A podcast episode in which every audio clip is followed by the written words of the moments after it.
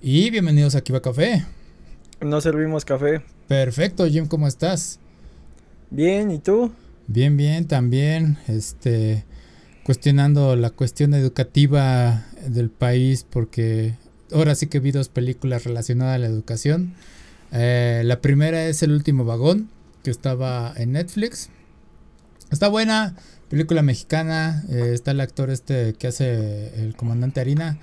Eh, eh, emocional y te muestra lo bonito de la educación cuando hay alguien que está interesado, vaya, en verdaderamente educar a sus alumnos y que la educación pues no nada más es ir a aprender las tablas y leer, que bueno, también te dicen que es importante saber leer, ah, pero bueno, es algo que se tiene que defender.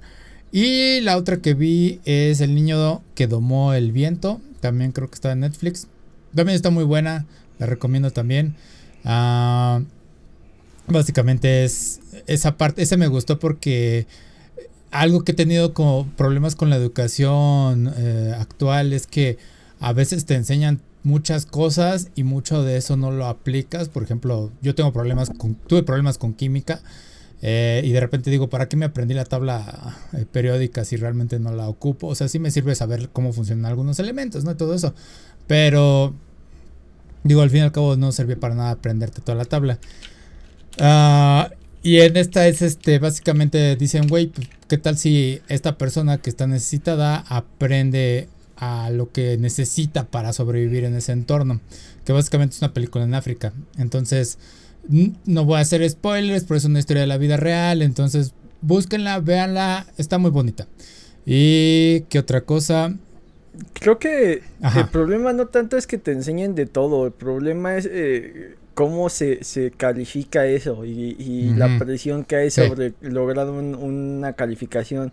Sí, o sea, está sí. bien que aprendas de todo porque tal vez al niño de al lado sí le apasione la química, uh -huh. pero lo que tiene, lo que es complicado es que pongas presión sobre alguien que, que ni le gusta, ni, ni le acaba de entender o, o que no hay un enfoque más práctico para ciertas cosas, ¿no? O sea, eh, por ejemplo, eh, eh, el sistema educativo en México, la historia es muy repetitiva.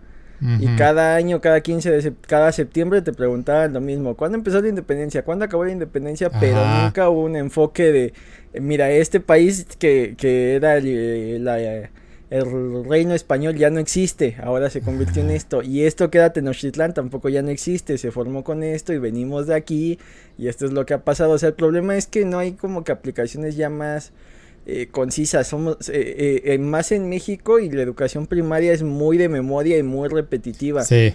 Tendrá que estar más enfocado en, en, en enseñarnos a razonar y, y eso evitaría eh, el pavor que hay, eh, por ejemplo, a, hacia las matemáticas en nuestro país. Uh -huh. si, si, se enseñaran desde otro enfoque y hay mucha gente que decide su carrera solo por el hecho de es que esto no tiene matemáticas, cuando no deberían de ser eh, tan aterradoras como, como te suelen hacer ver, pero sí, el problema es el, el, el eh, que sean muy resultadistas. Sí. Que es de, si no sacas 10 es porque no aprendiste y la mayoría que sacó 10 mm, solo repite como perico, es sí. tema complejo. Ah, sí, es un tema bastante complejo porque está justamente la imagen eh, resumiendo todo eso, en la que te muestra, hay un árbol y está un perro, un pescado, un elefante y un chango, y les dicen, para sacar 10 tienen que trepar el árbol, y es de, bro, todos tienen distintas habilidades, ¿no? Y la otra es que sí entiendo perfectamente que una escuela teniendo, pongamos, 10 maestros y cada maestro tiene 20 alumnos, no es posible darle una educación especial a cada uno de ellos. Pero también es de, güey, pues tienes que apoyar con los papás y que cuando sean las... O sea, muchas veces los papás dicen que la escuela es una guardería en cierta forma, pero es de, no, tienen que trabajar en conjunto y decir, güey, yo sé que tú tienes trabajo, yo ya hice mi trabajo de educarlo en la escuela, ahora tu trabajo también es a tu hijo educarlo y, y fomentar lo que nosotros le educamos, le enseñamos, ¿no? Pues eh, en, en, pandemia fue un ejemplo, ¿no? Que no ah, podían sí. acudir a clases y eh, los papás que tenían el tiempo y, la, y las ganas, pues ayudaban a que sus hijos no se atrasaran tanto. Pero mm. los que no tenían ni el tiempo ni las ganas y los mismos maestros que no buscaban, o sea, te apuesto que, que había una gran cantidad de maestros que eh, se mataron para ver la forma en que los alumnos entendieran el mensaje con lo poquito que les podían apoyar. Uh -huh. Pero hubo muchos que o los rebasó la tecnología o las ganas no les dieron y hubo mucho, eh, va a haber ahí un, un huequillo de de un par de generaciones que no van a tener como que la película completa, van a tener que, que poner al corriente eh, en ciertas cosas. Entonces sí, sí, sí es delicado y como dices, pues es una es una triada, ¿no? Hay, hay alumnos que básicamente aprenden solos, que no necesitan mucha, este, mucha supervisión. Hay maestros muy buenos que saben lidiar con cualquier tipo de alumno y también los papás pues son pieza fundamental. Si esas tres partes no están en armonía es, es complicado y, y salvo casos extraordinarios, eh, dudo mucho que, que, en varias escuelas, si en escuelas particulares hay muchos niños que que no reciben el apoyo que deberían de recibir por los por las grandes cantidades que se pagan. Imagínate en las de gobierno, si no hay alguien ahí muy interesado, muy dedicado, hay, muchos niños que no reciben el apoyo que deberían de... Porque luego no es que, es que, no sé, a lo mejor todo es muy visual y son niños kinésicos. Necesitan otra forma de aprender, no es que no lo entiendan, es que de esa forma les cuesta mucho eh, adquirir ese conocimiento, entonces es un tema bien, bien complejo. Sí, y digo, la película esa del niño que domó el viento es buena, porque justamente te habla de esto de que no solo es la falta de recursos, sino también el acceso a material educativo. Y es, en algún momento lo hablamos, que por qué no hacer abierto todo el acceso a la información médica, arquitectura y todo lo demás, que sí obviamente va a estar restringida en la parte eh, práctica, porque pues obviamente no es lo mismo aprenderlo en computadora que estar ahí enfrente, eh, pero que digas, güey, pues al menos estas personas saben cómo hacer primeros auxilios básicos, conocer, no sé, plantas medicinales que estén a su acceso, cosas que hay que puedan aprender, ¿no? Y es cierto, o sea, lo más importante es que estén eh, expuestos a distintos estímulos que digas, güey, esto es lo que a mí me llama la atención que también lo aborda la película. Entonces, véanla, la verdad es muy buena y me gustó más por ese tema, o sea, muy interesante. Ah, y qué otra cosa. Ay, bueno, el deber ciudadano de decirles que vayan a votar porque si están en Estado de México o en otro estado que esté en, en votaciones, este, ahorita yo justamente fui a las 11 de la mañana, no había nadie, fui, pasé directo, me tardé 5 minutos, sí, me tardé 5 minutos en pasar y fue de... Ah, creo que lo más rápido que he pasado en una votación, este, y fue de, me preocupa un poco que no haya gente votando, pero bueno, no puedo hablar más de la por veda electoral, pero bueno. Sí, no, este, e, eso de que te den entre, digo, sin, sin ponerle nombres, pero en México estamos acostumbrados a votar por la, por la menos peor. Ajá. Así nos surge una reforma de que si no se logra cierta mayoría se repita la votación con nuevos, este, nuevos candidatos. Nos surge algo así porque Sí, no, está, está terrible esa situación. Sí, entonces sí, nada más hagan eso si no lo han hecho y si están escuchando el stream. Este, pero sí ya he visto que en algunos lados sí están, este, ¿cómo se llama? Ya hay varias gente, personas reunidas en distintos sitios. Entonces, esperemos que todo salga bien. Ah, y bueno, ya otra cosa. Eh, ah, vi el documental de, bueno, vi parte del documental, no me lo vente todo. Está en YouTube sobre Disco Elysium. Dura dos horas y media, te lo compartí. Es un caso bastante interesante de cómo se están robando la propiedad. Bueno, técnicamente los inversionistas están tomando propiedad de la parte creativa de un videojuego y es la parte más sucia de toda esta industria. Entonces sí está muy comulida toda esa cosa. Chequen el video. No se me, se me olvidó cuál es el nombre del, del youtuber para que lo encuentren. Es, de un minuto. Es este... Oh, vamos, carga. People Make Games. Ajá, así se llama el canal de YouTube para que lo busquen. Entonces sí, bastante interesante. Lamentablemente está en inglés, pero chequenlo de todas formas.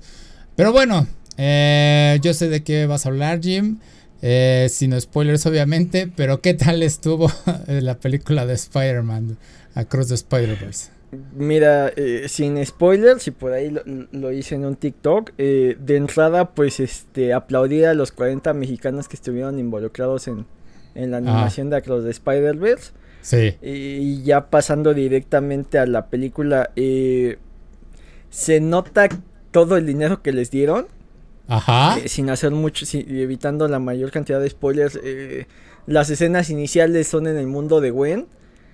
Y hay cuadros que si los pausas serían las, las portadas del cómic de Gwen, de su primera... Eh, Ajá. De su primera saga, entonces está, está bastante, bastante interesante. Este, creo que es visualmente es una locura, una locura. Eh, creo que eh, si Into the Spider-Verse hizo que, la gente cambiara del modelo Pixar, modelo eh, DreamWorks a, este, la familia Mitchell y contra las máquinas y en el caso de DreamWorks se aventó a hacer este, el gato con botas con una animación distinta. Eh, acá creo que Pixar lo que han mostrado de, Elemental, por ejemplo, ya se ve viejo porque se ve muy de ellos. Creo que les están pisando los talones y ya tiene rato más bien que los rebasaron. Eh, acá llega un momento en que eh, cambian de estilos de animación y, y, se ve una locura, una locura total. O sea, visualmente yo la vi en IMAX Ajá. Y, creo que vale muchísimo la pena. Y ya bromeando, yo creo que la vas a ver este, en ayunas y te desmayas de la cantidad de colores que hay. O sea, está, está muy bonita. Visualmente está muy bonita. La música también está a la altura. Eh, yo la fui a ver en inglés y creo que algo que eh, ya, sin hablar a favor en contra de los talents, algo que sí se perdería mucho al verla en español es la actuación de, de, de David. ¿Es David? Protagonista de, Get Out, Nope y todas estas películas con, con Jordan Peele. Su Spider-Punk está brillante, el acento británico y a uno de los Ex Pistols, a uno de los Ramones, a, a, Mick Jagger, o sea, realmente suena como un rockstar este, británico, entonces está, está genial. Y ya eh, pasando a, la historia de la película, creo que la, de Into the Spider-Verse eh, capturaba muy bien la esencia de lo que es Spider-Man. Te hablaba eh, muy sencillo de lo que es el gran poder, te hablaba muy sencillo de lo que es la gran responsabilidad. Y también es, pues Spider-Man siempre ha sido una metáfora de la adolescencia, ¿no? De, de cómo adentrarse al mundo adulto y, y cómo tiene ciertos cambios que eh, revolucionan completamente quién eres, ¿no? Al final, eh, Peter poco a poco va dejando de ser este nerd que eh, solo se interesaba en la ciencia para empezar a interesarse en las chicas, para tener preocupaciones más grandes. ya no solo se está preocupado por los libros, empieza a preocupar por la tía May, o sea, es, es, un cambio grande y creo que la primera lo captura muy bien con Miles como protagonista siendo el que, el que sufre estos cambios y el que te tiene que empezar a definir quién es. En eh, Into the Spider-Verse lo llevan a otro nivel esto del poder y la responsabilidad. O sea, eh, el dilema moral que trae la película está, está brutal. Y creo que ya eh, pasamos ahora a lo que sería ser adulto. El ser fiel a lo que eres, el ser fiel a donde vienes, el ser fiel a la persona que quieres ser y a la persona que puede ser. Entonces está, está bastante, bastante bien hecha. Eh, el ritmo que trae es, brutal. Eh, trae ahí varias, eh, varios gags y varias... Al final no puedes dejar de ser Spider-Man sin tener chistes. Pero creo que están muy bien colocados para que la tensión y los momentos de drama estén a todo lo que dan. Entonces no se sienten las dos horas y media. Pasa de volada. Está, está muy muy buena. Creo que yo salí muy muy feliz del cine.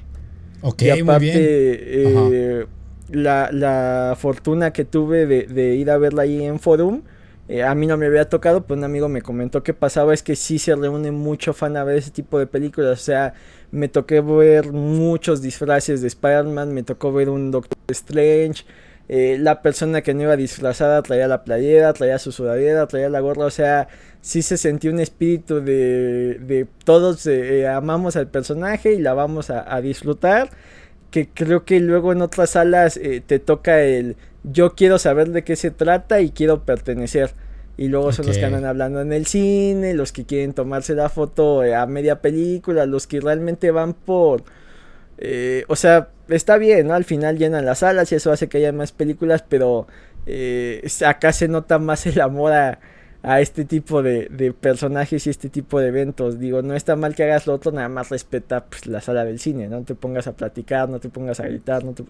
Y acá sí había momentos en donde pasaba algo icónico y todos reaccionaban, entonces pues sí, se forman ambientes muy, muy bonitos, entonces sí, sí eh, y aparte me parece una locura ver este desde niños de 7 años hasta adultos de 60 y todos eh, hombres, mujeres, todos, todos eh, encariñados con este personaje. Fue, fue una, una gran eh, premiere en mi caso ir a verla ese día. Qué genial. Este, la verdad es, me va a pasar el camión. Entonces, si quieres agregar algo más. Sí, que se la puedan ver en IMAX, vayan. he escuchado amigos que dicen que, que, lo de los Star Talents no afecta tanto. He visto que hay cierta polémica porque por un lado eh, Ibarreche se ha ganado el cariño de todos y, muchos están diciendo que lo hizo bien. Y hay muchos que dicen, al ser el que más habla, eh, no lo vamos a dejar de querer, pero sí lo hizo mal. Entonces, no sé. No sé, ahí... Y hubo un amigo que sí me dijo, llega un momento en que... Eh, como estás muy acostumbrado a que en TikTok hable tan rápido, creo que cuando empieza a hablar, más bien cuando, cuando tiene diálogos más largos, como que sí ya se siente que es el que no está actuando como spot. Entonces, Tal vez ah. eso afectó. Y hay otros Star Talents que realmente no tienes muy de este ubicadas sus voces, entonces da igual que estén o no estén. Ok, va. Sí, eh, lo, que estoy pensando ahorita es que qué buena época. bueno, este año ha empezado muy bien para el entretenimiento geek. Eh, Guardianes de la Galaxia Volumen 3 estuvo fantástica. Tears of the Kingdom, siguiendo Breath of the Wild, fue un éxito. Y está el meme, ¿no? De que, güey, ¿cómo vas a superar esto? Y llega Tears of the Kingdom y Across the Spider-Verse. Y es de, güey, fantástico. Digo, yo no he visto la película. He visto, no creo que sean spoilers, pero vi que sí Spider-Punk iba a tener más protagonismo. Y se ve genial la animación del personaje por lo que he visto en algunas Está fantástico, te digo que capturado en, la esencia. No, en inglés todas las actuaciones son una locura. Este Oscar Isaac como el Spider-Man 2099. Digo eh, para los más geeks ya no es duda de que es un actorazo. Ha hecho otro tipo de películas donde lo demuestra, pero pues eh, al final es eh, Paul Dameron aunque no pudo brillar porque las películas, creo que el único que brilló ahí fue Adam Driver como, como este eh, Kylo Ren, exactamente fue Moon Knight, es este el papá de, de Paul Atreides, se me fue el nombre de, de su personaje en Dune, o sea, para el mm. mundo geek ya está muy relacionado. Ok, qué bueno. Entonces, este, está, todas, todas las voces están muy, muy al punto. Sí, tengo que ver las imágenes de Spider-Punk y me gusta lo que veo. Eh, me aventé un video por ahí, el resumen del origen del personaje y el cómic está bueno, entonces también si les interesa el personaje, chequenlo. El de introducción, no los, siguientes, ¿no? está muy bueno el, primero. ¿Qué otra cosa vi? Vi lo que al parecer es el origen de, de Spot. Y dije, si es eso, está cagado. Me, llamó la atención nada más. Luego lo voy a confirmar. Eh, pero sí, Guillermo del Toro también estaba diciendo que qué buena animación. Que, que tienen distintos estilos de animación ahí combinados. Digo, no pensaba. Sí, sí dije. Estaría cagado que agregaran distintos estilos de animación. Y al parecer lo están haciendo. Entonces Qué buena onda. Sí, es un gran presupuesto. En este caso, eh, pues es el, el Across de Spider-Verse hace muy bien el nombre porque sí visitas distintos universos y no solo Miles en, el del mismo y, cada uno tiene su estética y su y, su ambientación entonces está, está bastante bastante interesante algo que me gustó desde el inicio y va de la mano con esto ese que puedes distinguir muy bien que todos los Spider-Man son distintos en diseño, ¿no? O sea, todos los, son Spider-Man por los ojos y por las telarañas, ¿no? Pero hay ciertas cosas en sus trajes que los hacen decir, güey, yo soy de otro lugar. Y aquí le están sumando la animación y es de, ok, nos distinguimos todavía aún más. Entonces, eso es lo que me ha gustado de Spider-Man en este caso. A diferencia de otros multiversos, porque otros multiversos, como podés decir, Superman, Superman siempre va a estar eh, fornido, va a estar recto y su traje siempre va a ser muy similar. Nada más cambia un poquito la paleta de colores, pero siempre va a estar la S, ¿no? Muy raro que veas algo muy distinto. Simplemente también te puedes basar con lo de la muerte de Superman. Eh, aunque son del mismo universo, pero, güey, dices, realmente no hay mucha diferencia. Eh, pero sí, se ve que es una película fantástica. Ya ha habido noticias que van de la mano con ella. Y es lo que te quería preguntar, ¿hubo algún problema de audio en tu función? Porque están diciendo que algunas salas de cine han tenido problemas eh, con algo que hemos dicho, con el mezclador de sonido, que la música está muy por encima de las voces y entonces están diciendo que quizás sea el tipo de las salas y que sea problema de cada equipo. Está raro, pero que sí es algo muy importante que, la, que deben de controlar las salas porque se tiene que disfrutar el audio a, más no poder en esta película. ¿Pasó algo contigo, eh, Jim? Yo creo que sí depende de la sala. Acá la, la, sala IMAX de, de Forum eh, tiene buen audio, pero eh, en, los, en la escena inicial es este Gwen tocando la batería y si la música de la batería está muy alto y, si, no, si, si, no fuera por los subtítulos sí te puedes perder un poco de lo que está diciendo Gwen al ah. principio. Creo que ya después no pasa. Pero al menos en esa escena inicial sí se pierde un poquito eh, eh, lo que se está diciendo por, el sonido de, de, la batería. Qué raro. Se me, se me hace muy raro siendo que la película es de Estados Unidos y ellos realmente no he escuchado que tengan muchos problemas respecto a ello. Eh, en el caso de mi video de Cyberpunk Edge Runners, lo comenté. En, el, en inglés se escucha bien, en japonés está bien el mezclador también. Pero en español, cuando ponen la música, que también es parte importante, sí hay momentos en que se ahogan algunos diálogos y es de, güey, es un problema que tienen que controlar. Pero aquí dices que puede ser la sala. Entonces está interesante este problema porque Phil Lord, el productor y escritor, y creo que también estaba escritor de um, Spider-Man 2099, ¿no? También está involucrado. Este um, hizo stickers de regalo para todas estas salas y que para decirles, oigan, qué chido que están poniendo a todo volumen eh, la función de esta película. Eh, digo, qué interesante que haya salido a relucir este problema. Entonces, sí, porque sí he estado escuchando que el soundtrack es bastante bueno. Entonces, sí me está creando mucha emoción el ir a verla. Eh, siguen aquí con el desmadre de que nada más hay dos funciones en la tarde-noche. Y esa es otra. ¿Cuánto dura la película? Porque estoy viendo que hay una función a las 6 de la tarde y otra a las 9. Entonces estoy de. ¿Dura como 3 horas o 2 horas y media? Dura como 2 horas y media, pero acá Cinepolis nos aventó como 15 minutos 20 de comerciales. Ok, ok. Ah, y esa es otra, eh, importante. Nada más di, ¿hay escenas post créditos y cuántas hay? Nada más para saber. ¿Se esperaron o no? Ah, creo que no. Ok. Si no hay, no hay. O sea, nada más para. Porque ya es que luego está así de. Ah, va a haber escenas. Luego hago el googleo rápido para saber si me espero o no. Pero Digo, nada más estar al pendiente. Ok, va, entonces no, no hay ese tipo de cosas. Entonces sí, interesante que haya tenido este problema de audio la película. Pero eh, eh, lo que es una locura es lo bien que está definido lo que iban a hacer con la segunda, que la escena post créditos de la primera tiene toda la relevancia del mundo. o sea, a pues, pesar de ser un chiste, Ajá. o sea... Eh, el pre, ¿no? Cuando habla con su asistente, ajá. Mm, más que eso, el, mismo eh, Miguel Ojada interactuando con otros Spideys. Digo, no se profundiza en eso, pero eh, pues acabó teniendo relevancia. O sea, es una locura cómo lo están manejando. Pero sí, eh, te digo, fue, fue bueno verla ese día y aparte, este, en Forum, eh, el cubo de donde están los elevadores hicieron ahí unos adornos, una este publicidad gigante con un maíz, los este los elevadores también tienen este imágenes de de Spider-Verse, o sea, te digo todo, todo es una locura. Nos tocó ver uno que llevaba el traje de Spidey de, de Endgame que trae las eh, patas de araña. Eh, gente en pijamas de Spider-Man, entonces sí, sí estuvo bastante, bastante agradable. Todo eso suma a que la experiencia de la película fuera muy, muy buena, muy recomendable. Eh, me preguntaban si es mejor que la anterior.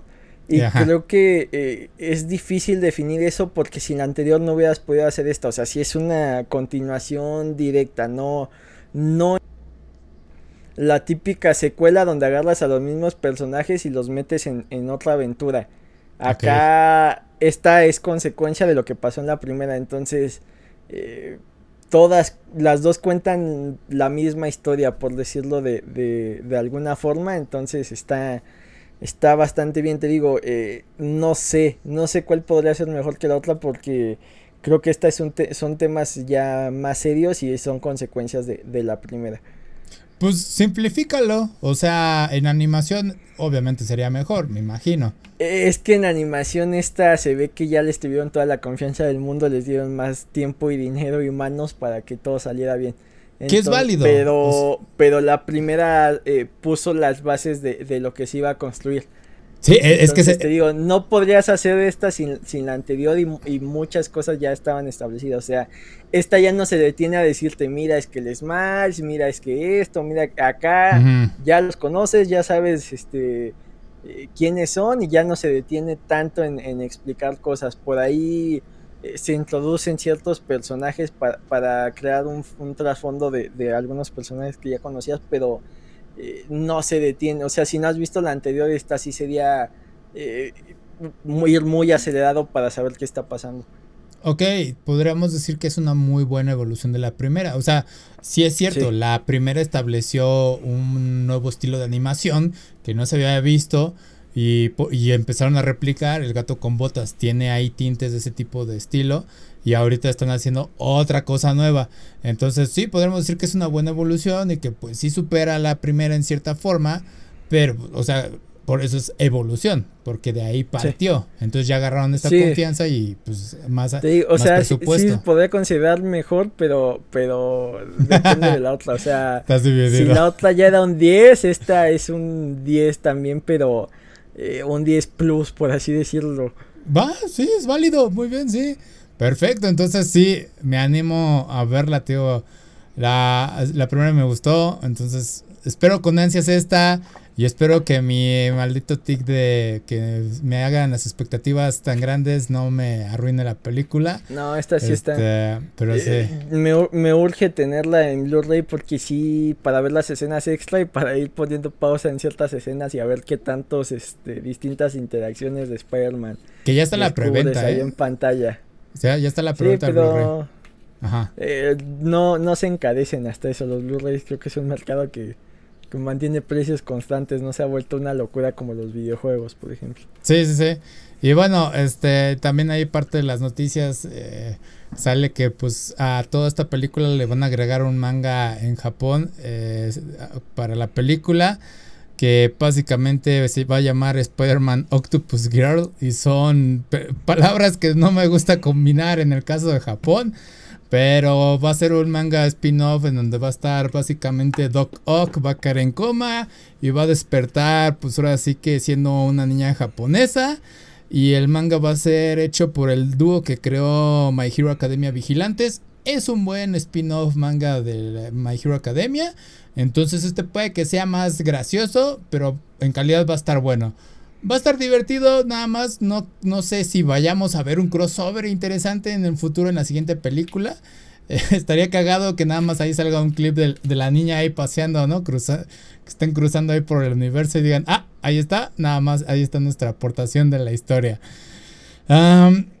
pero sí, ¿qué opinas de, de esa idea de que sobre esta película saquen más historias, Jim?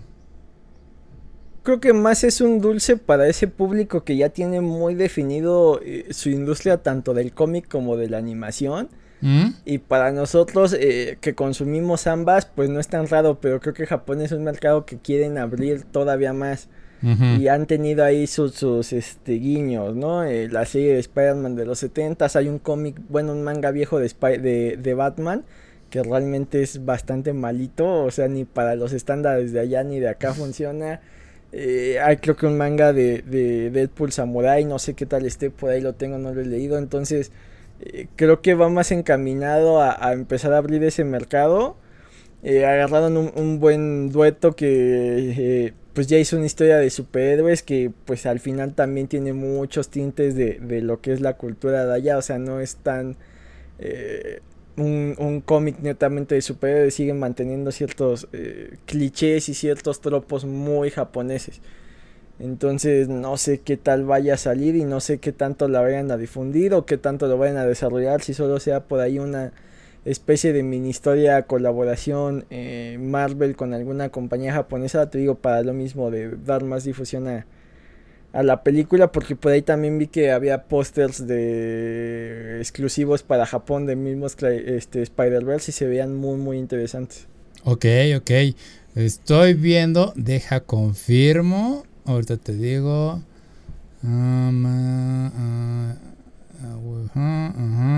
es que estoy viendo lo de Deadpool Samurai y estoy viendo que hubo un crossover con My Hero Academia. Entonces estaba viendo si, si era el mismo autor. Creo que no. No, no son. Entonces son otros autores. Eh, pero sí, va a estar interesante esto, este crossover eh, con esta historia nueva. Digo, más lore, más cosas que disfrutar de eso. Y añadiendo, eh, va a estar, está también el manga de One Operation Joker. También chequenlo. Digo, no es Marvel, pero es esta historia sobre el Joker que básicamente hizo... Bueno, Batman cayó en el, el baño de ácido de Ace Corporation o lo que se llama. Y este Ace Industry. Bueno, lo que sea. El chiste es que cayó en ese baño de ácido y se volvió un bebé. Y Joker lo adopta y dice, te voy a criar para que seas un buen eh, vigilante y puedas darme batalla. Eh, y pues se vuelven, como se vuelve Joker un papá adoptivo y se enfrenta a todos los problemas de, que todo padre enfrenta en Japón y en distintos lados. Entonces está cagado, es de risa, no lo tomen muy en serio. Va a ser lo mismo para este, este cómic de Spider-Man. Pero nada más a ver, leerlo y, que en la próxima película avienten un guiño. Y bueno, ya para terminar de, sobre la película, está bueno el cliffhanger. así te queda así de quiero saber qué sucede. Es como un tipo Infinity War. ¿Sí? No, es mucho spoiler. Mucho spoiler.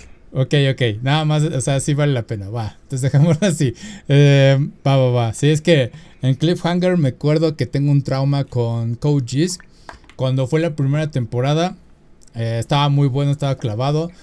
Termina el último episodio de esa temporada y es un cliffhanger que te quedas de no. Y me tuve que esperar un año o dos para la segunda y fue de ah, rayos, así nos dejaron colgados en esto. Bueno, bueno, entonces vayan a ver Spider-Man Across the Spider-Verse. ¿Algo más que quieres añadir sobre la peli, pues que me parece una locura todo lo que genera, o sea, eh, esto de la industria de las palomeras en México, me estaban comentando que ya había gente que estaba dando las 3 en 1500 y demás cuando el combo de ah. palomitas está en 290. Enfermos. Eh, sí están muy bonitas, pero creo que ya compro una cantidad brutal de cosas relacionadas a Spidey como para gastar en unas palomeras. Entonces, eh, sí, sí está, sí es una locura lo que desata.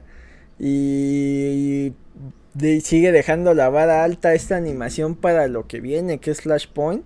Ajá. Y el último tráiler que vi te cuentan toda la película, entonces yo de corazón espero estar equivocado, pero auguro que va a ser un bodrio. Ojalá y esté equivocado, ojalá sea una gran película y ojalá y de ese también nos, nos muestre grandes productos. Digo, Marvel nos ha mostrado ahí cosas muy chafas como Quantum Mania pero eh, ves Guardians of the Galaxy, te olvidas que, que, están haciendo ciertas cosas mal. Ves esta y dices, ok, quiero seguir viendo más. Y de, ese, te digo, no he visto ni Shazam, no he visto ni Black Adam, no se me antoja Flashpoint. Eh, no me urge verla en estreno como, como esta de Spidey. Pero espero que, que, esté interesante porque ya en el trailer te dicen todo de qué se va a tratar. Entonces creo que eh, pareciera que ni los mismos ejecutivos le tienen confianza a su película si tienen tanta necesidad de, de, mostrarte cosas en los trailers. A menos que yo me equivoque y que resulte que, que la película sea mucho más de lo que ya hemos visto. Sí, porque algo que me estaba molestando un poco de esta de Across the Spider-Verse es que estaban sacando muchos clips oficiales eh, de, pequeños momentos de la película y es de, güey, no es tan necesario. Y luego con el dilema de los Star Talent me empezó a preocupar un poco pero al parecer todavía se guardaron lo mejor dentro del filme. Entonces, qué chingón por eso. Pero sí creo que fue demasiada publicidad innecesaria en ese sentido de los clips. Ah, y estoy viendo, no había visto las palomeras de Cinemex. No manches, están están chidas. Sí, sí, hubiera aventado por ellas si no estuvieran tan excesivas. está muy chido porque son los tres Spider-Man en una torre, entonces está, está chido. Eh, están accesibles. Si vas a, a, dulcería, el problema es que ya se volvió un mercado de acaparadores horrible. O sea, vas y hay gente que compra de a 20 de cada una para luego revenderlas carísimo y eso... Es lo que no me gusta. Es un trabajo de verdad, la verdad. Eso de, de tratar de agandallarse a la gente que les guste también. Si tienen mucha necesidad, pues ok, cómpralas porque quieres tenerlas, pero si nada más es por moda, no les des ese dinero a los revendedores, que se les quede el producto y las tengan que rematar baratas, porque no se vale, no se vale que, las vendan así. Y luego, eh, no sé también los, los, chavos de dulcería qué tanto tengan acuerdos con ellos o qué tanto la instrucción sea tú vendes las que te quieran comprar y, y no discutas, ¿no? No, no hay políticas de una por persona o ese tipo de cosas. Entonces, eh, se hace un mercado negro ahí de palomeras bastante horrible. Entiendo que con todos los coleccionables pasa, pero los acaparadores no, no me agradan. Más cuando es un producto que pues se supone que solo podrías adquirirlo directo ahí en, en dulcería, ¿no? Y, que creen un mercado por gandallas, no, no, me, parece desnable. Sí, eh, estoy de acuerdo con todo eso. Y es que nada, siguiendo con las palomeras de Cinemex, se ve que es algo que, o sea, la, el lo importante es el modelo porque le veo el potencial de que alguien las compre y les dé un trabajito de pintura para que sea todavía más chingón todos estos. Entonces sí, si puede hacerse con una de ellas y alguien sabe pintarlas, estaría bueno que lo presumiera.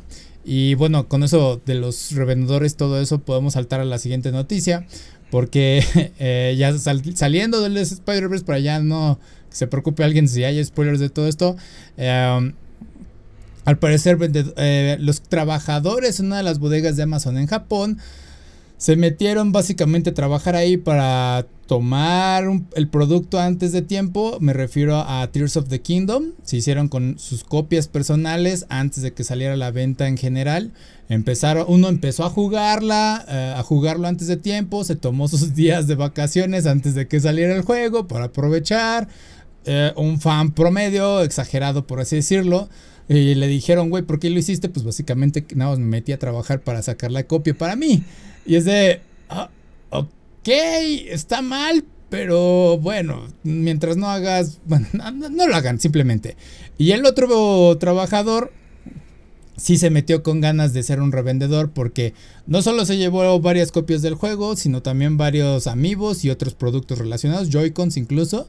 Y ese sí iba con el plan de revender el juego antes de que saliera el lanzamiento y eso sí está muy mal.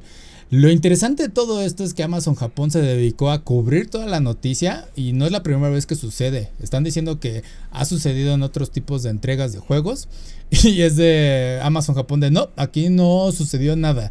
Basinche está no tiene guerra. Entonces, este Sí, eh, es interesante cómo eh, estas personas se llegan a infiltrar nada más con el propósito de hacerse con algo antes de tiempo y la vulnerable que pueden ser estas bodegas, porque técnicamente, ¿cómo es que sacas la copia de un juego? Bueno, las cajas del Nintendo Switch son chiquitas, pero ya que te saques el Joy-Con y otras cosas, tendrías que sacarlo de la caja. Obviamente ahí se vulnera la confiabilidad que tendría Nintendo con Amazon, ¿no? Para dejar en sus bodegas sus productos. Entonces sí, está muy mal eso. Digo, yo trabajé en retail, eh, platiqué lo que sucedió con Metal Gear Solid, eh, ¿cuál fue? 5 Ground Zeroes. Ajá. Hice la preventa y me llevé el juego pues básicamente unas horas antes de que fuera el día siguiente nada más para probarlo. Obviamente no filtré nada, nada de eso, pero yo ya había hecho mi preventa y aparte pues ya había dejado el dinero para pagarlo al día siguiente y meterlo en caja. Digo, es mi cuestión, es, nada más dice, es como muy similar al del primer empleado. Eh, entonces sí, digo, no puedo hablar mucho de eso en defensa de, pero digo, son cosas que suceden si tienes el, beneficio de estar ahí enfrente cuando eres un geek. Y el otro güey, pues si era de, pues me voy a aprovechar de la fanaticada y sacarle el jugo que más pueda de esto, aunque eso sea, literalmente era un crimen lo que estaba haciendo. Pero bueno, ¿viste algo de esta noticia, Jim? ¿Qué opinas? Pues los dos se vieron medianamente gandallas, pero bueno, la pensaron medianamente bien, ¿no? Eso de entrar a trabajar uno o dos meses antes y andar cazando cuando ya estuviera en la bodega. Ajá. Eh, está curioso, entre comillas, pero pues sí, al final sí es un crimen, ¿no? Porque estás robando algo. Y creo que hay una enorme diferencia entre llevarte una pluma de más que hay en tu trabajo allá llevarte una copia del juego. Entonces sí, sí se, sí se agandallaron. Eh, y aparte no se pudieron esperar, no se dejaron de ir a trabajar en el momento en que consiguieron la copia, o sea, todo lo hicieron mal. No sé, pues que también no puedes decir que va a vulnerar la, la confianza de Nintendo Amazon porque al final eh, pues es un gran mercado para los dos, esto de las preventas, o sea, Nintendo ya tiene asegurado que va a vender en el número de copias y para eso Amazon tiene que tener asegurado ese número de copias en, sus este almacenes para que lleguen el día de, los estrenos. imagínate si Nintendo ya no quisiera vender con Amazon se pierde esa red de distribución y el mismo Amazon pues tendría ese problema de no tener esos productos entonces eh, son una simbiosis entre grandes corporaciones que ya es casi imposible de romper. Hay mucha gente que ya eh, dejó de ver eh, tiendas como Game Planet, como este Gamers y todas esas porque saben que Amazon pues te da lo mismo y a veces hasta con descuentos. A veces hay cosas como el hot sale y demás que en otras tiendas no entran, ¿no? Entonces, sí, sí está un poco abusivo de parte de estos trabajadores. Digo, muchos fans lo harían, pero creo que pues en tu caso tú ya la habías pagado. O sea, y solo fue unas horas antes, ¿no? O sea, no, fue la días. de que uh, una vez que ya estuvo ahí, este, me desaparezco y aparte es una copia que yo no compré y el otro todavía peor, ¿no? No solo la copia porque soy muy fan, sino la copia, los amigos y todo lo que me pude robar para luego revenderlo. Ese, se pasó todavía más de, de abusivo. El primero pues pecó de, de, de, matado, pero también eh, esta cultura de del geek en Japón creo que sí rebasa todo, ¿no? Sí. Los que trabajan y piden los días de vacaciones, eso está chido. Al final, pues eres responsable y pues, muy tus vacaciones y muy tu trabajo. Pero sí, creo que hay una enorme población y, y muchos animes y mangas los retratan de este geek que que solo vive para, para su hobby, ¿no? Que no, que no hace nada de beneficio fuera de, de eso, ¿no? El, famosísimo otaku, pero ya eh, usando la palabra de manera despectiva. Que ya sabemos que es real el sentido de que los este, empleados, eh, ya hablando del día del lanzamiento real, se toman días a cuenta de, en sus trabajos de decir, güey, pues voy a faltar estos días, ya los tienen programados. Caso de lo que sucede con Final Fantasy XIV y sus actualizaciones. Eh, cuando hubo un retraso con el último que salió, Yoshi P salió a disculparse porque él sabía precisamente que este retraso del lanzamiento del juego eh, iba a ser iba a causar que algunos empleados ya habían pedido sus días a cuenta de vacaciones para aventarse a jugar una semana y ahora ya no lo podían cambiar esos días de vacaciones y pues ya perdieron el tiempo para jugar el juego cuando iba a lanzarse esa expansión. Y en este caso Tears of the Kingdom también fue noticia porque sí hubo empleados también no solo en Japón sino en otros lados que fue de güey pues me voy a tomar de esa cuenta porque quiero jugar este juego y fue fascinante ver ese fenómeno. Entonces ya es más normal eh, ver este tipo de cosas. Que al, que al final pues es por el estigma negativo que tienen este tipo de cosas, ¿no? O sea, creo que yo para ver en game pedí el día siguiente para no ir desvelado. Pero vamos, este, eso lo, se ve medianamente mal, pero ¿cuántos no piden días de vacaciones que para ir a un festival de música, por ejemplo, o para ciertas cosas eh, que al final todos somos geeks, solo que algunos, este Afición están mejor posicionados que otros, pero al final del día pues todos usamos playeras de los que nos gustan, ¿no? No importa si tu playera es de Dead Metal, de las Chivas, de Full Metal Alchemist o de eh, Spider-Man, al final todos los geeks tenemos comportamientos similares, entonces eh, va más con el estigma social que tienen este tipo de aficiones que se ven medio infantiles cuando hay otras que pues es básicamente lo mismo, ¿no? O sea, eh, se quejan de los, de los geeks que se estaban peleando a poder verla en inglés.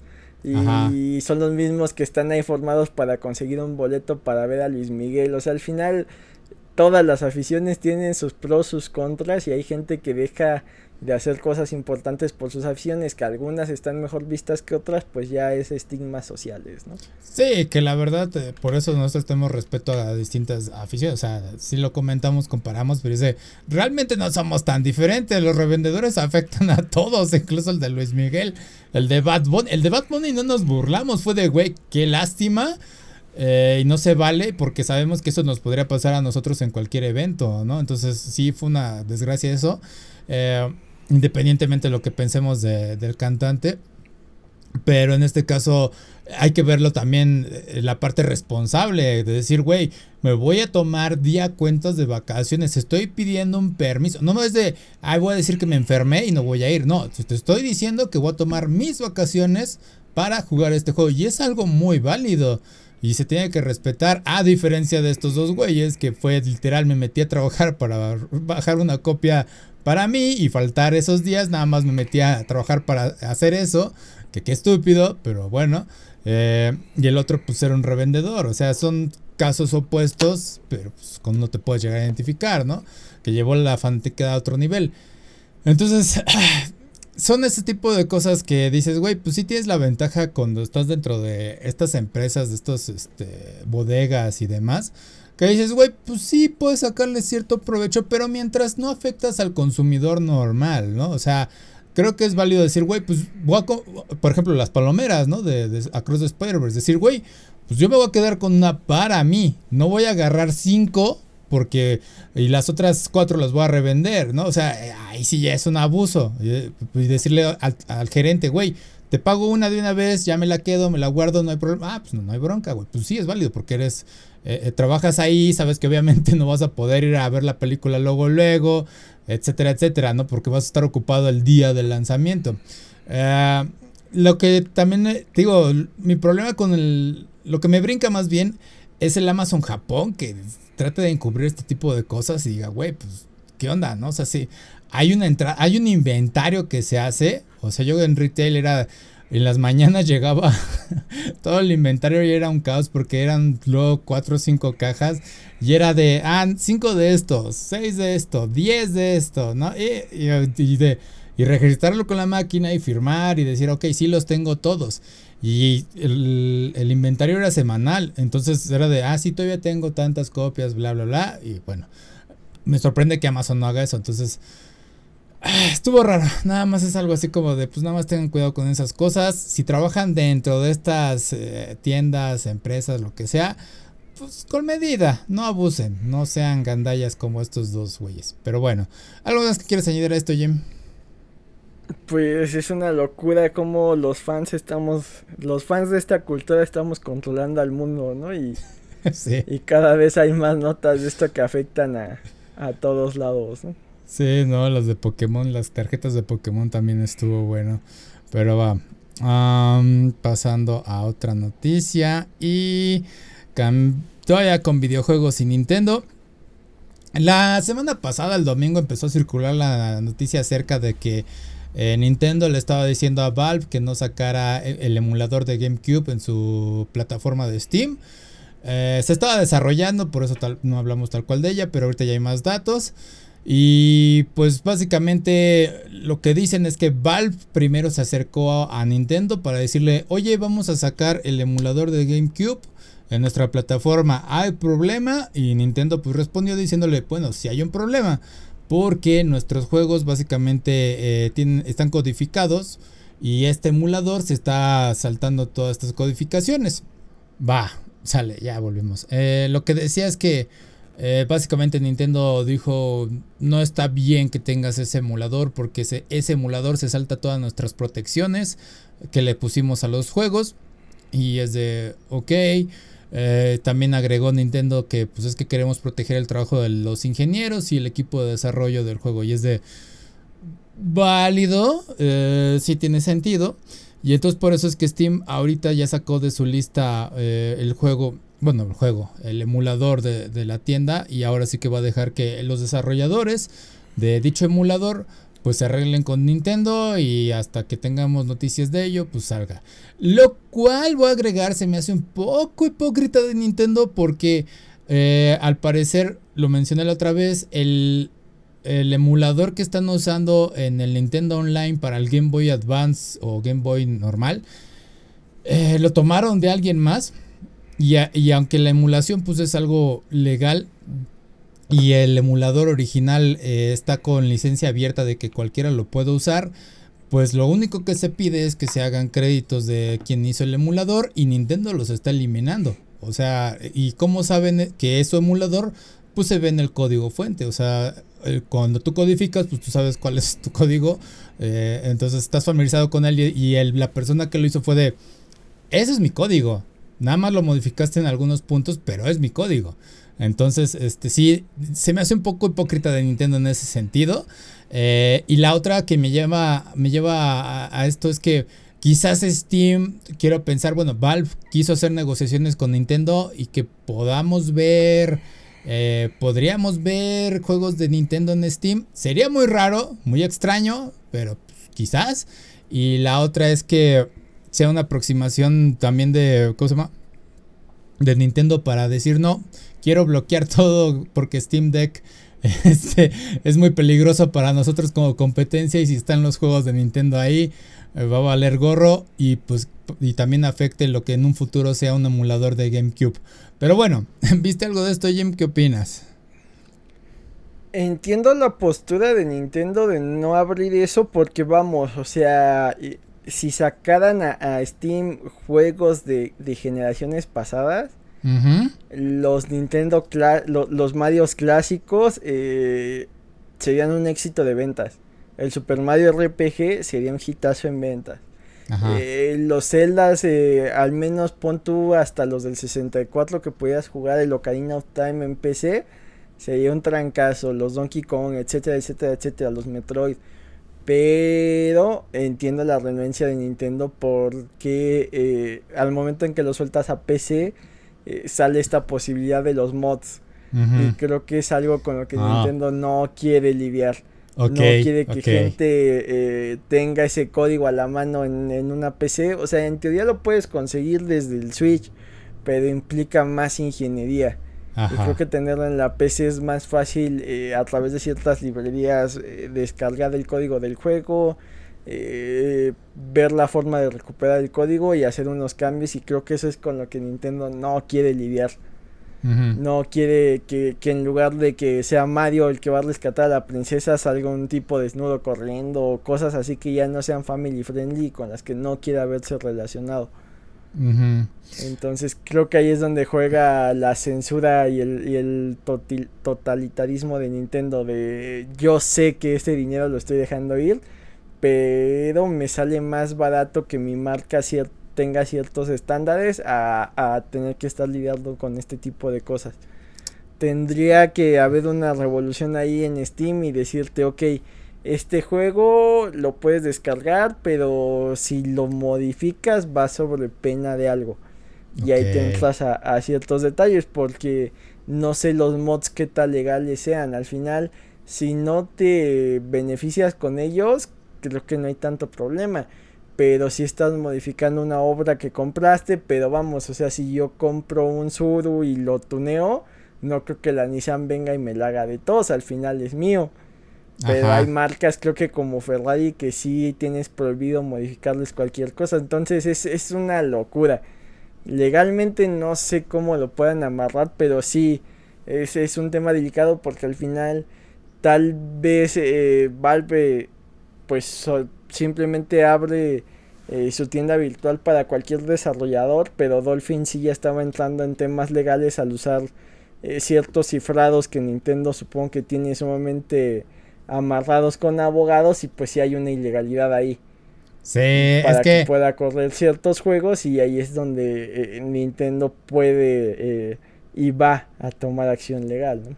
Sí, eso es algo que no había cuestionado sobre los emuladores, porque emular obviamente no es ilegal, pero lo que está haciendo en este caso es eh, pasar esas llaves de seguridad que pues técnicamente están ahí para que no se haga eso. y entonces es de, ah, ok, entonces básicamente está rompiendo un candado. Eh, es lo que están haciendo con estos emuladores. Dice, eso ya cambia un poquito la conversación. Ah, pero es que también, en este caso es como de, es que Nintendo hay que ponerle presión. No es la forma correcta con esto, pero sí es como decirle, güey, queremos tus juegos, hazlos más accesibles. No pongas el Nintendo Online tal cual, no sé, este, véndelos tal cual porque el Switch podría soportarlos. Y ah, el ver cómo algunos juegos corren mejor en PC es que también es de, güey, ¿qué está reteniendo a Nintendo para sacarlos en PC? Ya lo dijiste, ¿no? Los mods. Pero pues estaría bueno que sí Steam y cualquier otra plataforma de videojuegos este, ponga esas restricciones de, güey, no puedes hacer mods de estos juegos, está que se apoyen de ellos y decirle, ok, vamos a codificar tu juego de tal forma que no puedan hacer ningún mod ni nada de eso. Y en cuanto detectemos que alguien haga eso, pues cerramos cuenta inmediatamente. Sería una opción válida, creo yo. Eh, en el caso de que Nintendo se llegara a incursionar en esto, que lo dudo ahorita, pero bueno, eh, sería genial verlo en un futuro. Y en el caso de otros juegos con mods es de... Pues yo creo que los desarrolladores ya lo aceptaron y es como ver un meme en sí de sus juegos. Skyrim está lleno de un montón de mods. Eh, el ejemplo de, por ejemplo, Final Fantasy IX tiene Moguri Mod. Y ese es uno de los mejores mods de la historia en videojuegos porque mejora gráficamente eh, las escenas, bueno, ¿cómo se llaman? Los escenarios eh, rendereados, pre-rendereados. Eh, básicamente son fotos, eh, antes eran fotos y ahorita ya son como que los le, hicieron una mejora gráfica, vaya. Y aparte agregan algunos mods del videojuego que modifican totalmente la jugabilidad. Por ejemplo, en Final Fantasy IX tienes Trans, que es el, equivalente a Limit Break, ¿no? El problema de Trans es que se activa automáticamente cuando se llena la barra y se desperdicia muchas veces, volviéndose un sistema de juego inútil. Es de, güey, se activó con una pelea estúpida, lo perdí, no voy a tener nada para el jefe. Y pero Moguri Mod agrega esa función de que tú lo puedas activar cuando tú quieras y cambia totalmente el juego y lo mejora. Y es de, ah, eso está muy bien. Obviamente Square Enix no iba a modificar su juego original, eh, si no sería un remake total. Pero dejar, dejar que los jugadores lo hagan por su cuenta, no decirles nada, sino más de, ok, hazlo. Este, obviamente, pues nosotros nos hacemos la vista gorda porque está haciendo publicidad del juego. Pero pues también es como decir, güey, Square Enix, por favor, contrata al güey que hizo Mogiri Mod, añádelo como una actualización y no nos vamos a quejar, ¿no? O sea, nada más agrega los créditos, porque esa es la otra. ¿Por qué son tan celosos muchas veces los japoneses con los créditos? No les gusta eh, decir, güey, alguien hizo las cosas mejor que nosotros. Eh, en el caso de Nintendo y en este caso de Moody Mode. Y también con lo de um, este Netcode con los juegos de peleas. Que también es un tema allá que es de, güey, ¿por qué no puedes netcode en, tus juegos de peleas? Es que en Japón nos funciona muy bien. Y es de, pero nosotros del resto del mundo no, güey. Y es de, pero es ilegal que lo agregues el modo a, a nuestros juegos. Y es de, sí, güey, pero queremos jugar bien decente estos juegos de peleas. ¿Por qué no? Y es de, no, no, no, no. Bueno, lo vamos a añadir, pero bajo nuestra propia licencia. Y el código está medio chafa, pero pues ahí está. Confórmense con eso. Entonces, sí, está, está interesante esto. Eh, te digo, ay, se congeló. En el momento se congela, pero pues la red aquí dice que no tiene ningún problema. Qué raro. Pero bueno, ya está. Ahí estábamos de vuelta. entonces estaba con... Sí, básicamente Nintendo siento un poco hipócrita con todo esto. Que deberían de poner los créditos si realmente tomaron el, el emulador de este del Game Boy. Realmente, ¿qué les cuesta? No es la primera vez que Nintendo toma ayuda de desarrolladores fuera de. Eh, si buscas, hay un documental en Netflix, ya se me olvidó cuál es el nombre, pero es sobre los videojuegos. Y hablan justamente de Star Fox. Y como Star Fox, ya ves que en el Super Nintendo tenía como que gráficas 3D. Eh, justamente se llevaron a, a, los desarrolladores de otro juego para decir, oye, haz lo que hiciste tú y ahora hazlo con este juego. Y los tuvieron encerrados en un sótano, básicamente en las oficinas de Nintendo, para hacer eso. Entonces, la xenofobia creo que en parte es, entonces, no sé. Pero bueno, no sé si quieres añadir algo más a esto, Jim. Pues siempre hay notas de Nintendo y sus batallas legales, ¿no? Sí, y uh, pues veamos cómo resuelven esto entre ambos lados y pues lo mejor para el gaming y que Nintendo pues se ponga las pilas para pues realmente hacer más accesibles todos esos juegos de GameCube que están atorados. Eh, andan rumores de que eh, Mario The Thousand Year Old, Door salga próximamente, ojalá, estaría dispuesto a conseguirlo y también Luigi's Mansion, el primero. Ah, pero bueno, mm, ya por último una nota rápida. Acaban de decir que, bueno, ya se confirmó que Metal Gear Solid Delta va a rehusar el audio del juego de PlayStation 2 de Metal Gear Solid 3. Y eso implica que pues de primera creo que no van a poder cambiar mucho el contenido del juego en cuanto a cinemáticas y digo está bien, ya lo dije, el juego ya está hecho, no se puede, no hay mucho que cambiarle. Eh, Estas son todas las conversaciones de codec también que son un chingo. Y pues la única cosa que queda pendiente pues es saber si cómo les van a estar pagando estos actores de voz, si va a ser un pago único o si les dan regalías sobre su trabajo que ya está hecho. Eh, digo, yo creo que lo justo sería, unas regalías que si arreglaran eso. estaría bien porque pues el juego va a seguir vendiéndose. Y también por parte del Master Collection pues ya el trabajo está hecho. Eh, y nuevamente, pues las ventajas de que con la modernidad, pues podemos hacer maravillas ya guardando el audio, ¿no? Eh, sea más fiel y pueda guardarse para el futuro. Ah, bueno, ¿qué opinas de todo esto, Jim? De que reusen voces de productos anteriores para hacer remakes. No sé si ya haya sucedido anteriormente algo sucedido ah, con algo distinto, no sé. Pues tal cual dices, por un lado eh, parece que no van a agregar nuevas cinemáticas ni nuevas interacciones. Y por otro lado, pues eh, entra ese dilema, ¿no? De cómo les van a pagar como si lo hubieran grabado o, o, ya no les piensan pagar porque ya es material que ya se pagó aunque se esté reusando. Entonces, eh, no sé qué vaya a pasar y más en esta época del gaming donde cuando jugamos ese juego por primera vez eh, todo era en inglés. Y ahora todo se traduce entonces eh, ah. pues va a haber redoblaje en esta parte del mundo eh, va a llegar con las voces originales o qué va a pasar estaría bueno que agregaran en español. Ojalá se avienten esa bronca en Konami y digo también por ahí escuché que al parecer las voces en japonés, algunos de los actores ya han fallecido. Entonces sí sería traer actores nuevos allá eh, para que pues graben esas nuevas voces.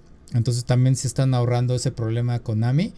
Y, y, está cagado eso de que cuando los actores fallecen y no pueden volver para otros productos o a futuro. Hay no voy a hablar de él porque sería spoiler decir el nombre del juego, pero nada más voy a presentar el caso. Hay un actor de voz que falleció sobre un personaje secundario pero importante para la trama. Y que cuando lo encuentres en la siguiente presentación del juego, la, secuela, es de. es una voz totalmente distinta. Y es de. ¿Qué, pasó aquí, no? Y luego te enteras de. Ah, es que falleció el actor original. Y es de. Ah, ok, pero de todas formas pasamos a una voz totalmente distinta, o sea, nada que ver con lo que conocíamos, eh, la entonación y todo es de... Pero, ok, creo que es cuestión de acostumbrarse. ¿Qué sucedió? Eh, plot twist, el personaje era otro, estaba siendo, estaba siendo personificado por eh, una entidad distinta. Y es de, ah, o sea, aprovecharon la noticia de que falleció el actor original para traer a alguien nuevo y eh, agregarlo a la historia. Y es de, wow, no, no, no he visto algo así similar. Digo, no sé qué tan ético sea eh, aprovechar la muerte de alguien en ese sentido. Eh, pero fue, fue interesante ese plot twist. Entonces fue, fue muy bueno en su momento. Y te digo, no puedo decir qué, juego es, pero algunos sabrán. Pues es que hasta como homenaje, ¿no? Así como de, es que eh, pues este personaje era tuyo, entonces lo vamos a traer, pero de una forma distinta, ¿no? Para que el personaje, entre comillas, siga ahí, pero respetando la actuación que ya habías dado tú. Entonces, pues muchas formas de interpretar algo mismo, ¿no? Tal cual dices, ¿no? Aprovechar también para dar giros de tuerca. Entonces, eh, pues tienes que, aprender a, trabajar con lo que tienes a la mano. Sí, eh, y, está bueno porque también eso es importante. creo que no, lo mencionamos con el tema de las actuaciones de voz de Spider-Verse. mencionamos de los de One Piece. Los de One Piece casi, creo que no los escuchas mucho fuera de One Piece. O sea, todos sus actores creo que no están enfocados ahí. Y creo que la razón es muy simple. Es, pues tienes que proteger a tu talento. O sea, la voz de Usopp, de Frankie, de Brooke, de todos ellos, de, güey, enfócate en este proyecto. No quiero que vayas a otros estudios porque eso implica que hay un riesgo de que te enfermes, de que choque, de que no sé. O sea, no te quiero decir nada malo, pero quiero que tú enfoques en One Piece. Y es que la que me acuerdo que falleció fue la actriz de Bulma, de allá de Japón. Creo que tuvo un problema cardíaco y justamente cuando estaba conduciendo y fue de, güey, qué, mal, ¿no? Pero es que también son actores que ya tienen una edad avanzada. Entonces, si es de, güey, sí, sí, cuídalos, eh, protégelos como sea y no dejes que salga. Que la voz de Luffy creo que sí la he escuchado en otros lados. Eh, pero pues también salen en proyectos aparte que son como comerciales de McDonald's, por ahí salió hace un tiempo. Y fue de, qué cagado, sí, consigan todo el trabajo que puedan con ello y qué bueno que están en un proyecto tan longevo y tan bueno como One Piece. Pero bueno, en este caso de Metal Gear Delta, eh, pues esperemos que David Cater y compañía reciben la remuneración correcta y que el juego sea bueno y pues nada más. Entonces no se va a despegar mucho de, la historia y cinemáticas agregadas no creo que haya mucho. En, salió, y también recordando GameCube, Metal Gear Solid Twin Snakes, creo que era, era un remake del 1 de PlayStation. Y esa madre sí le agregaron un chingo de escenas y más actuaciones de voz. Era, porque era el juego, bueno, eran eh, gráficas actualizadas para el GameCube, ¿no? O sea, era totalmente distinto. Entonces sí, ahí sí cambiaron todos los conceptos y pues ah, válido. Era más la visión de Hideo Kojima a pesar de que no me gusta el juego tal cual. Había cosas que dije, ay güey, cambiaste mucho la fórmula, lo hiciste un poquito más chiste. Ah". Y entonces saber que este va a ser lo mismo, pues alienta, aunque no sabemos mucho de cómo se va a lucir realmente el gameplay. Eh, lo único que sabemos ya es que el estudio va a ser Virtus. sí, Virtus. Ajá. Eh, y estos han estado involucrados en otros proyectos este, um, como Callisto Protocol y Horizon Forbidden West, que ya nos da un poquito de tranquilidad sobre cómo va a lucir el juego. Entonces, sí, no, no va a haber muchas locuras. Vamos a ver quién es el director o productor a, futuro.